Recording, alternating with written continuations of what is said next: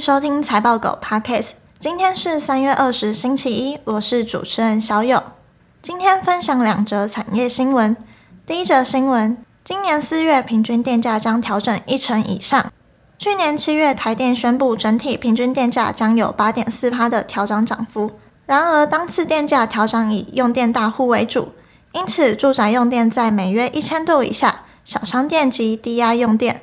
指定六类高压用电产业，高中以下学校尚无受到本次电费调整的影响。由于台湾电价已连续三年没有调涨，台电的亏损逐年扩大，截至今年为止，亏损已达到了五千四百亿元。因此，政府决定在四月对电价进行调涨，平均电价涨十到十一趴，一千度以上的产业大户涨幅最高达十五到二十趴。民生用户本次涨价将从五百度或七百度以上起涨，预估四月电价调整后，每度均价将突破三元，来到三点一五元。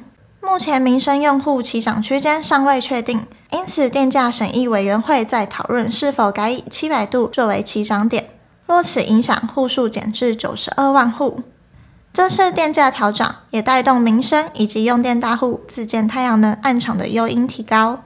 这边的概念股有太阳能设备系统、太阳能电厂。第二则新闻：二零二三年手机镜头模组出货量年增三点六趴。由于全球智慧型手机生产量的下降，相机模组制造量在二零二二年仅有四十四点六亿。市场研究机构 TrendForce 预测，二零二三年全球智慧型手机的生产量有望微幅增加零点九趴，带动相机模组的制造量也随之增加。预估出货量将年增三点六趴，达到四十六点二亿个。由于智慧型手机市场已进入成熟期，品牌商将着重于改善相机性能，以吸引消费者继续升级。市场趋势显示，三镜头设计仍是中价位智慧型手机的主流，且主相机在相机性能方面负责最多的任务，因此品牌商会选择高像素分辨率相机镜头，尤其是四十九至六十四 MP。这边的概念股有手机品牌、手机网通晶片设计、手机 CPU 晶片。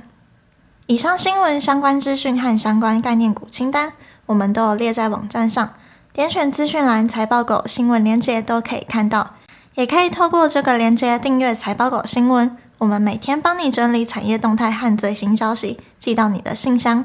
今天的新闻就到这里，我们下次再见，拜拜。